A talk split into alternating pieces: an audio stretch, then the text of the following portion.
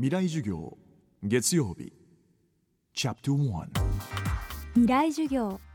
月曜から木曜のこの時間ラジオを教壇にして開かれる未来のための公開授業です。第3回。今週講師としてお迎えするのはお茶の水女子大学名誉教授で国家の品格の著者藤原正彦さんです。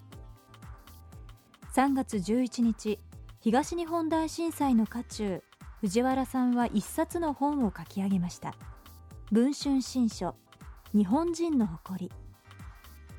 今日本は未曾有の危機の中にありますが藤原さんは日本が抱える多くの問題特に政治の混乱には根本的な理由があると考えています。未来授業月曜日1時間目。テーマは政治と日本人です。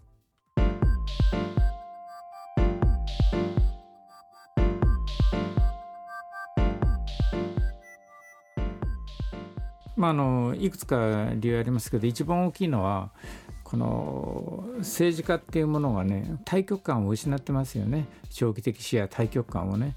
でこれはね国民も同罪ですね。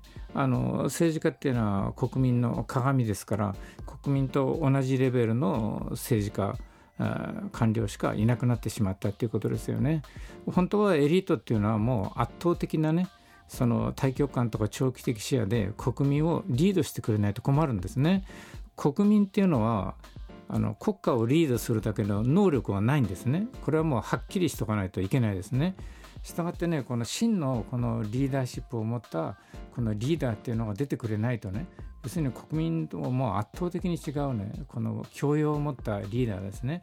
でこの対極観とか長期的視野に最も重要なものは教養なんですね。でこの教養というのは何かというとすぐの役に立たないものね。例えば文学とか芸術とか科学だとかね思想だとか歴史だとかこういうすぐのねあの役に立たないような教養をびっちり身につけるとそしてそれにこの基盤を置いた長期的視野ですよね。対極観ところがねこの教養っていうものが失われてきていると。今があの学問なんて、ね、非常に狭くなりましたからそして深くなりましたからね。一般教養っていうのはみんな失ってるんですね。